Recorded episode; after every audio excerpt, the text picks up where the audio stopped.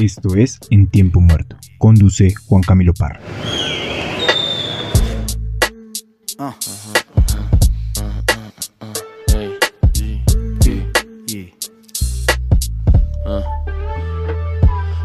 Bueno, estamos con Cristian Rincón. Él es investigador del mm, Instituto Caro y Cuervo, estudiante de la maestría de escritura creativa y quien junto a Juan Álvarez y Andrés Castaño empezaron a trabajar en un proyecto que es bastante significativo y es el proyecto de darle voz a los que aún no tienen voz, es darle espacio a los que aún necesitan espacio para que nos cuenten cómo es la vida del lugar donde creemos entenderla, porque pues Colombia es un país lleno de conflictos, pues antes del proceso habían sido casi 50 años de conflicto armado. Y creemos entenderlo porque lo hemos visto en noticias, porque lo hemos escuchado, porque hay una que otra historia por ahí, pero realmente mm, no conocemos nada, no conocemos nada y lo que tenemos son pequeñas sombras, eh, fantasmas de una vida compleja de unos procesos difíciles. Entonces ellos empiezan a construir un proyecto que se llama Naturaleza Común y allí están 11 eh, relatos de 11 excombatientes en donde hay una relación interesante entre la naturaleza, la vida, la ciudad, pero detrás de eso hay muchas cosas que analizar porque también tendríamos que pensar un poco en el proceso de paz, en la JEP y cómo este grupo de personas ingresan nuevamente a la sociedad eh, intentando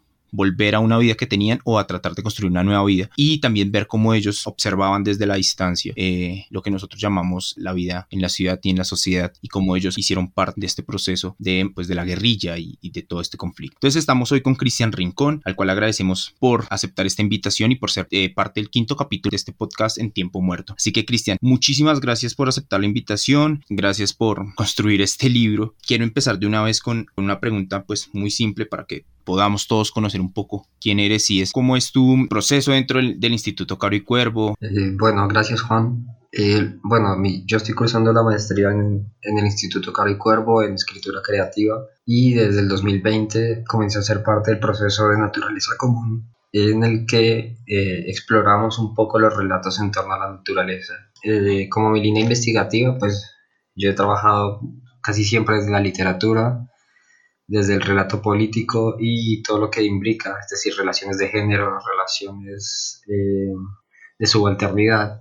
Y claro, combinarlo con este tipo de procesos sociales me pareció profundamente interesante porque permitía explorar narrativas alternas de la construcción de país. Y es em, poder fijar la mirada. Cristian, ¿cómo ponerle el ojo a un relato que aún no está construido? O sea, quiero decir, ahí hay una historia que se puede, que se puede contar. ¿Cómo empezar a dar a entender que es de interés para todos? O sea, ¿cómo ponerle el ojo y saber que esa historia es la que nos permite entender una parte mínima de, en este caso, lo del conflicto armado? Claro, es que lo que pasa es que desde la firma del acuerdo de paz nos dimos cuenta como país de que había eh, relatos que estaban surgiendo y que no habían sido tratados porque se había concentrado mucho históricamente en el conflicto, la violencia y sus efectos. Pero eh, comenzamos a descubrir, o sea, en investigación comenzaron a descubrir mucha gente que había relatos como, por ejemplo, eh, cómo se tejían los afectos dentro del conflicto armado entre soldados, entre combatientes, entre soldados y combatientes, cómo son las relaciones de amistad, cuáles son las políticas de cuidado realmente,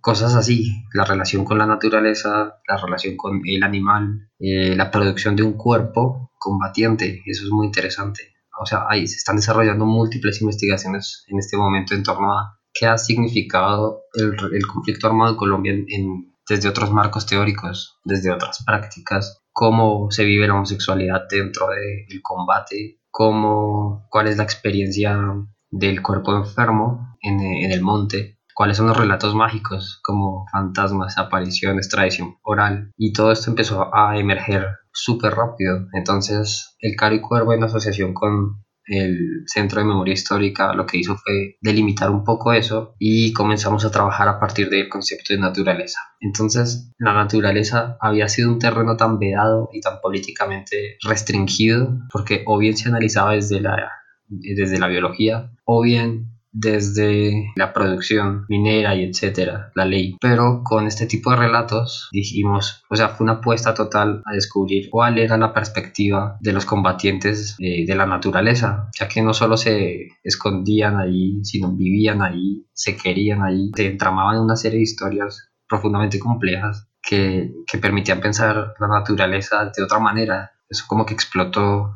en, 11 relatos eh, muy, muy, muy detallados. Y esto es la cuestión de la naturaleza que ahorita espero pronto entrar un poquito más en detalle porque mm, no es solamente el concepto, sino lo que tú vienes diciendo, la experiencia, lo que podemos desarrollar en el contacto y la relación, o bueno, lo que otros han desarrollado, porque pues tenemos que ser un claves en, en el lugar de la enunciación. Entonces, una cosa somos nosotros que estamos aquí en la ciudad leyendo los relatos, otros son aquellos que lo escribieron, otros son ustedes también que eh, le metieron mano a las escrituras. Pero, mm, ¿cómo llegaron a estos excombatientes? Porque no es eh, una cuestión tan como tan sencilla, o sea, y tampoco los excombatientes eh, son, digamos, dados al hecho de como, bueno, si voy a contar mi historia aquí y andan pues relatando, relatando, relatando, o sea, ¿cómo llegaron a ellos? Ellos, ¿dónde estaban? Ellos entendían desde un principio el proyecto que ustedes tenían planteado eh, fue un poco confuso al principio porque el Centro de Memoria convocó a los excombatientes como parte de proyectos que se estaban desarrollando desde el Congreso.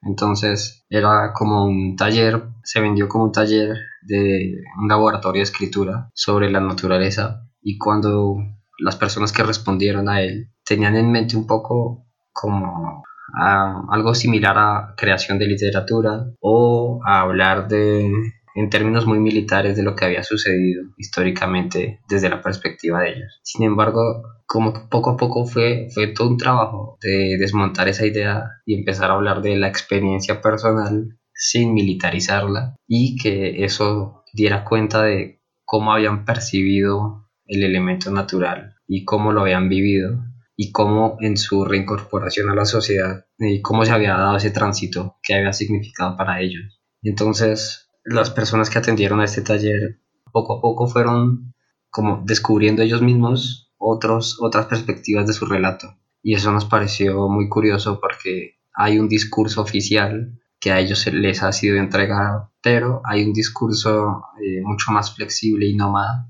que ellos mismos tejieron durante sus años allá. Entonces, hacer que esas dos partes se comunicaran era realmente un trabajo de edición, era un trabajo de lectura colectiva y por eso eh, como que fuimos descubriendo poco a poco qué se podía y con qué, y ellos también, qué podían y con qué. Entonces en ese sentido fue un, fue un proceso deliberativo, fue un proceso de continuo aprendizaje en donde no se trataba de yo tengo una historia, la cuento y lo publican, sino que esa historia tenía unos matices y era darse cuenta de esos matices y era poner a conversar esos matices con los matices de los otros compañeros y eso sí representó, o sea, representa actualmente una de las potencias más grandes del libro. Cristian, ellos eran conscientes, bueno, pues no sé hasta qué punto uno puede ser consciente, pero eh, ellos eran conscientes de que eran el otro, de que estaban en la parte como la otredad y entendían a los otros como otros o también hubo un proceso de no sé de reconstrucción conceptual o simplemente fue muy libre en el hecho de que ellos se iban eh, narrando y también narraban a otros, porque pues el hecho de, uno eh, narrar también no solamente narrarse a sí mismo, sino narrar a otros, entender a otros, visualizar a otros. Claro, esa, esa pregunta está genial porque ellos, o sea, históricamente nos vendieron que la guerra ya era el el radicalmente otro. Pero ellos no se vivían tan así. O ellos se vivían así cuando, cuando les llegaban las noticias de acá, de las ciudades, de la sociedad civil. Pero ellos se entendían como parte activa de la sociedad. Solo que mm, su labor no consistía en producir para el mercado, sino producir desde un lugar muy específico que era la selva. Y era una producción de afecto, era una producción teórica, era una producción política y entonces en esa medida no se consideraban otros, eh, sino parte del pueblo. Y yo creo que eso fue una de las dificultades más grandes que tuvieron los procesos de paz anteriores, y era que ellos ingresaban a una conversación de paz desde la otredad profunda, desde cómo tienes que adaptarte a, este nuevo, a estas reglas que ya tienen años, llamada constitución. Ellos ya eran parte, ellos no se sentían como otros, sino como parte constitutiva de, de la sociedad, solo que actuaban desde otra parte. Entonces era muy curioso eso porque solo se sentían otros con el ejercicio de la violencia. Eso como que problematiza mucho la noción, por ejemplo, de ciudadanía, cómo se ejerce la ciudadanía. Y ellos se reconocían activamente como, como ciudadanos colombianos que están trabajando eh, por un cambio Ahora, esa, esa cuestión de trabajando por el cambio sí implica unos procesos muy, muy conflictivos.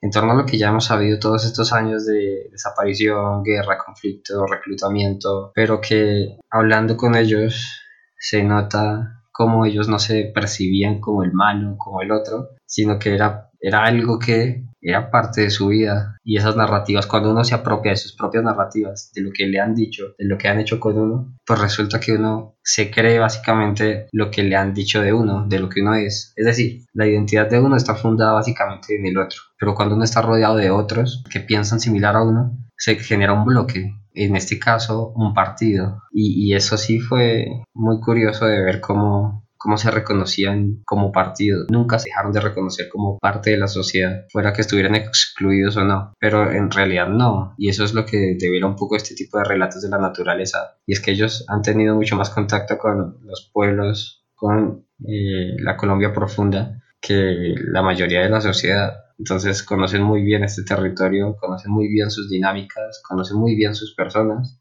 mucho más de lo que lo conocemos los civiles los investigadores, los políticos, y por eso generaba todo un matiz narrativo tan interesante. Una cosa soy lo que yo creo que soy y otra cosa es lo que otros me constituyen o, hacen que yo sea. Entonces dentro de, ese, de esas dinámicas hay otro choque fuerte y es cuando pues ellos vuelven, digamos, a la parte de la sociedad, a la ciudad, digámoslo así, el juego de, de quién soy. Y entonces empezar a contarse quién es, es también hacer un repaso, contactar el pasado y unirlo con el presente o de alguna otra forma para poder entender el presente. En estos 11 relatos que ustedes eh, tienen en naturaleza común, ¿cómo se van hilando la forma de, un tejido social, es decir, cómo se teje la forma de comprender esa Colombia profunda, como tú decías, que es una Colombia para nosotros absolutamente diferente. De hecho, una Colombia inexistente. Pues estamos con lo que nos rodean, con lo que nos podemos mover, pero, pero ese tejido que ellos están, que están creando, que es como el proceso también de ir hilando una memoria, cómo se realiza este tejido, cómo están ellos en esa relación entre su pasado y su presente. Claro, esta transición es, es muy bonita porque muchos de ellos conservaron, por ejemplo, el nombre que se les había dado en guerra. O sea, cuando uno entra a las FARC lo primero que ellos cambiaban o perdían o ganaban era un nombre. Entonces le preguntaban... El alias. Eh, exacto, lo que, lo que en los medios se llamó por mucho tiempo el alias. ¿Cómo te quieres llamar? Entonces muchos de ellos conservaron ese nombre y lo siguen usando hoy por hoy. Entonces, fíjate que ese tránsito de la selva a la ciudad ha sido muy curioso para ellos porque entraron a una dinámica necesariamente de producción de otro tipo de producciones, por ejemplo, proyectos que se desarrollan en términos de cultivo de hojas de Jamaica, eh, producción de cerveza propia, o sea, ellos están aprendiendo a, decir, a comprender que si hay que producir, se puede producir de una manera alternativa, con resistencias al capital, a lo, que, a lo que ellos tanto problematizaron. Entonces, este tipo de, de matices son súper curiosos porque están haciendo de nuevo, trabajando desde la resistencia política, desde la creación de nuevos espacios, pero ya fuera de un marco de conflicto. Entonces eso hace que la transición sea, sea más, más intensa, porque, por ejemplo, ellos se estuvieron muchos años en donde la comida ellos la producían, la conseguían, etc. Es decir, no había como una noción de trabajar por horas para poder comer o poder subsistir sino que el partido o el movimiento mismo los sostenía y el movimiento a sí mismo se sostenía. Y es una dinámica de sociedad bien curiosa, pero que al tramitar este proceso de paz tuvieron que crear nuevos, nuevas alianzas, nuevos reagrupamientos, ver cómo podemos producir, eh, de, pero que también tenga en cuenta nuestra ideología. Esa transición ha sido algo lento, pero creo que sí está dando frutos en muchos sentidos. Eh, y basta con ver los procesos, los proyectos que se radican desde el partido de las FARC, cómo se siguen reagrupando y se siguen considerando como orgullosamente parte del partido, pero ya desde el trabajo de la sociedad de otra manera. A mí me parece muy interesante esto que hablas de resistencia y de partido y de ideología porque mm, hay algo que tiene que quedarnos claro pues a todos y es que el hecho de que haya una resocialización, si lo queremos ver así, una vuelta a la sociedad, es el hecho de dejar las armas, pero la construcción ideológica, la postura política, pues eso no es algo que cambie y no está mal, solo que lo que se busca aquí es precisamente dejar las armas para que se trabaje por esos mismos ideales desde otra forma. Por eso pues nace un, pues, un partido político eh, de las FARC con el fin de que ellos puedan seguir su lucha desde la parte política y eso es lo que nosotros no podemos entrar a señalar y a juzgar. Yo quiero entrar a hablar un momentico sobre el proceso de paz, cómo está la recepción, la concepción de, lo que fue este proceso de paz, lo que ha sido este gobierno sobre eso eh, frente a los excombatientes y cómo lo sienten ustedes, trabajan con ellos, trabajaron con ellos y construyeron naturaleza común. O sea, sabemos que el proceso de paz pues lo, dañaron, digámoslo así, lo, lo, destruyeron, pero cómo lo sienten ellos que son realmente los que entraban a, beneficiarse, digámoslo, o abrir una puerta para un cambio y ver todo lo que ha venido o lo que lo convirtieron a la final, cómo lo sienten ellos, cómo vieron ustedes que lo sintieron ellos y cómo lo sienten ustedes. Pues mira que conecta un poco con lo que decías de la ideología y hay una definición que yo le escuché a uno de ellos y que es de, de un teórico esloveno que se llama Slav Žižek que decía que la ideología es básicamente los relatos que hacemos para justificar lo que, lo que somos. Y en ese sentido, cuando surge el proceso de paz, la pregunta se replanteó a decir, ¿qué queremos ser ahora? ¿Qué podemos ser ahora? Y, con todo esto que ha pasado del proceso de paz, ellos tenían dos opciones, o regresar al monte, que bien lo hubieran podido hacer, como muchos otros, pero o quedarse y empezar a, no deshilar todo el camino que se había conseguido políticamente, sino aprovecharlo. Entonces, claro, si ya estamos en el aparato institucional, pues hagamos resistencia desde ahí. Es decir, eso es lo que queríamos, pues hagamos resistencia desde ahí, aunque seamos minoritarios, aunque sea muy difícil por los gobiernos de turno, aunque sea muy difícil por términos de presupuesto, al menos hay muchas más posibilidades de acción de las que había históricamente antes. Entonces, al entender eso, ellos empezaron a trabajar en, en muchos, muchos proyectos que tenían como medida eso, no solo resocializar y reintegrar, sino hacer otro tipo de resistencias, otro tipo de, alternatividad es posible. Entonces muchos de ellos entendieron eso, que si vamos a quedarnos, vamos a quedarnos para crear condiciones para cambiarlas desde aquí, porque vale más, o sea, vale más crear espacios y amigos que tener armas y escudos. Entonces, al entender eso, el proceso de paz no solo lo sintieron como algo que estaba siendo vulnerado constantemente, sino como algo que había que reelaborar desde la práctica. Entonces, eso, esto es muy bonito porque el acuerdo de paz puede haberse acabado en términos jurídicos y operacionales, pero no se acaba en términos de resistencia. ¿Cómo seguir sosteniendo un acuerdo de paz civil eh, desde nuestras prácticas culturales. Como un libro como estos sigue siendo parte de la construcción de la, de la reconciliación. Entonces, claro, cómo tramitar un duelo histórico con cultura, cómo tramitar un duelo de muerte tan, tan duro como el que ha tenido este país con la verdad. Entonces, eso, ese tipo de cultura y verdad no se pueden gestar en el marco de un conflicto. Entonces, mejor lo hacemos desde afuera y por eso esta resignificación del acuerdo de paz y sus acuerdos es una reapropiación. Si no lo podemos llevar a cabo en términos políticos, lo vamos a llevar a cabo en términos prácticos. Y esa reconciliación es algo en lo que nunca se, se olvidó hace, hace un par de años, pero que sigue en proceso.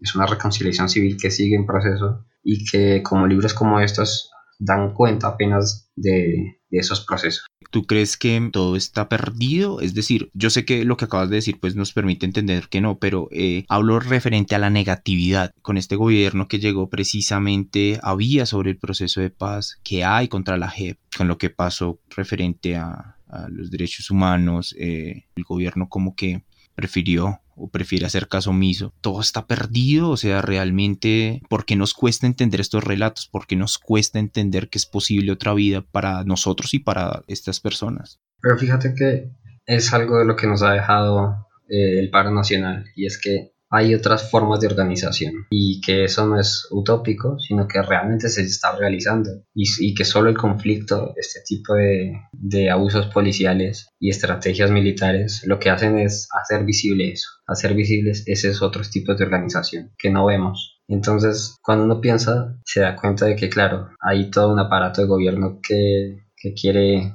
desmontar todo esto, todas estas formas de organización a una sola. Y no, no se puede. Y esas resistencias generan necesariamente conflictos. La vaina es cómo, cómo reelaborar esta noción de conflicto. Porque acá en Colombia un conflicto termina siempre en muerte, pero no tiene que ser necesariamente así en la naturaleza misma, en los procesos de flores de animales, uno ve rápidamente que el conflicto es parte de la construcción de un escenario. Y entender un poco esto es, es hacer del pesimismo una estrategia. Y es decir, si todo está tan mal, si es tan difícil operar, si es tan difícil creer en lo que uno cree, pues hay que, es, es fácil, hay que crear una política de la amistad. Y es lo que el paro nacional eh, ha significado también, es lo que la resistencia eh, después del acuerdo de paz ha generado en múltiples sectores. Entonces, claro, estaríamos muy, muy, muy mal y todo estaría perdido si no se generaran esas resistencias. O sea, si todos estuviéramos muy normal en este momento, porque pues ya habrían ganado la guerra, la batalla ideológica, las luchas políticas. Pero como no la han ganado, o sea, el conflicto solo da cuenta de que es un proceso abierto todavía y que el campo está en disputa. Entonces, eh, la pregunta vendría a ser cómo disputar esos espacios políticos. En este caso, el Centro de Memoria le apuesta mucho al relato, a la fuerza del relato en sus múltiples proyectos. Eh, ¿Cómo está la cuestión del Centro de Memoria Histórica? Cambiaron de director y pues hay unos conflictos referentes sobre los archivos que estaban allí. Ese espacio que es tan importante cuidarlo, eh, mantenerlo, visitarlo. ¿Cómo está y qué tan confiable es puede ser para, para nosotros? Ah, pues, pues que aquí hay una diferencia y, y, que es curioso que se genere en este país esta, esta clase de cosas porque hay dos instituciones antagónicas que trabajan en lo mismo y una es el Centro de Memoria Histórica que ya está como clausurando ciertos procesos y está, está transformándose a otras cosas mucho más, o sea, mucho más desconfiables y está esta otra institución que es la que de donde nace naturaleza común que es el, el Centro de Paz, Memoria y Reconciliación. Entonces, parecería que fueran lo mismo, parecería que trabajaran de manera conjunta, pero no. Es curioso porque tienen dos versiones de historia distinta, dos procesos de, de tratar con, con, la realidad política muy distinta. Y, y claro, cuando se genera un antagonismo institucional como ese, pues las, lo que pasa es que todo queda tan abierto a la interpretación que es por eso que es tan fácil de convencer a la ciudadanía. Si eso no existiera, si esas dicotomías no existieran así, sería mucho más eh, reflexiva la cosa en torno a, nuestro pasado, porque el pasado es algo que sucedió, es decir, no, no, no es que haya múltiples versiones ni líneas temporales, lo que sí hay es múltiples interpretaciones, pero hay dos interpretaciones históricas que ya las conocemos de toda la vida, desde los conservadores y liberales hasta, hasta estas luchas de, de ahora. Entonces ha sido muy, muy interesante ver cómo de lado y lado se generan procesos distintos, pero cómo va calando en la sociedad el tipo de, de perspectiva. En este momento, la de los testimonios. Entonces, cuando, cuando se firma el acuerdo de paz y, empiezan a, la sociedad empieza a escuchar este tipo de testimonios en la JEP, se da cuenta de que hay una potencia tan grande en los testigos, cómo decir lo que uno ha visto y cómo confesar. Entonces, esos son dos procesos que, que siguen trabajándose desde el lenguaje. Y, eso sí es algo que nos ha llamado mucho la atención en investigación y en ambas instituciones y es, y es cómo hacer que este testimonio que estamos escuchando, escribiendo y leyendo sea mucho más discutido, sea mucho más eh, socializado y entonces volvemos al problema de la circulación. Pero, pero yo creo que se ha ganado muchísimo desde entonces. Es un espacio abierto y yo te agradezco por, por la aclaración de, de las dos eh, entidades o, de los dos puntos porque uno suele asumir todo en un solo en un solo aspecto y pues da un poco de terror pensar que de alguna manera pues están clausurando y bueno y uno y de dónde si tengo que echar mano no solamente el pasado, sino este presente, pues no tengo dónde. Eh, vamos cerrando y eh, hablabas una cuestión del lenguaje, me hace pensar un poco en Hannah Arendt. Eh, Hannah Arendt eh, precisamente colocaba, y bueno, pues no solamente Hannah Arendt, pero muchos, muchos teóricos colocaban el lenguaje como forma de abrir y cerrar, como formas de conectar, como formas de trascender, transgredir, trasladar. Entonces, la apuesta es realmente la apuesta por el lenguaje. Cristian, ¿tú crees que, que el conflicto armado, no sé si está muy amplio lo que va a preguntarse el conflicto armado, nuestra propia identidad, si se quiere, nuestro presente y lo que vaya a ser nuestro futuro, tiene que agarrarse más sobre el asunto, el aparato, la maquinaria lingüística, eh, para por lo menos visualizar y generar un sendero un poco más apropiado sobre Colombia? ¿O sigue siendo el lenguaje algo absolutamente aislado, al cual no, no vemos cómo prestarle atención, tal vez? No, yo creo que el lenguaje es fundamental y de hecho eso lo perciben todos los sectores políticos muy rápido y es como cómo flexibilizar los discursos y cómo hacer que se muevan. Eh, y poner, el, poner el movimiento el lenguaje es esencial. Y por eso un libro eh, en este caso yo no quisiera considerarlo solo un libro sino un dispositivo afectivo. Y esto permite pensar que el lenguaje eso que decimos y escuchamos tiene una potencia política aunque no lo sospechemos y cuando uno lee este tipo de relatos, se da cuenta de ese carácter del lenguaje que decías, que, que empieza a componer cosas, a descomponer cosas. Es un proceso orgánico. Entonces, ¿cómo yo cuento mi historia que parece tan alejada de lo político, pero que conecte con las demás? Y, y yo, y ellos también, ¿cómo, cómo cuentan sus historias que, que hablen de ellos mismos y no del conflicto?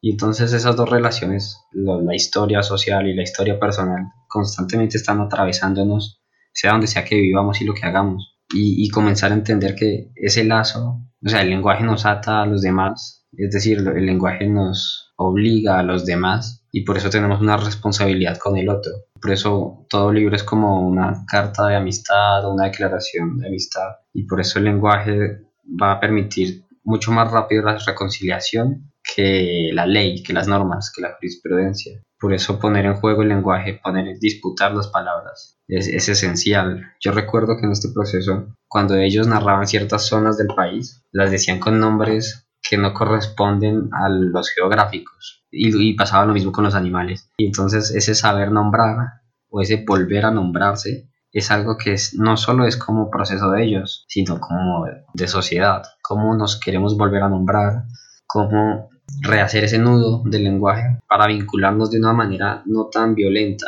con los demás. Entonces lo que te decía ahorita, cómo reentender el conflicto, porque no se trata de erradicar el conflicto, se trata de empezar a comprenderlo de empezar a movilizar en él otras cosas que no impliquen muerte. Entonces, claro, el lenguaje se convierte en una responsabilidad, pero también se convierte en una declaración, pero también se convierte en, en, nuestra única posibilidad de narrar el otro, de narrarnos a nosotros. Y lo que hablábamos ahorita de, de reimaginar otras prácticas posibles, de convencernos unos a los otros.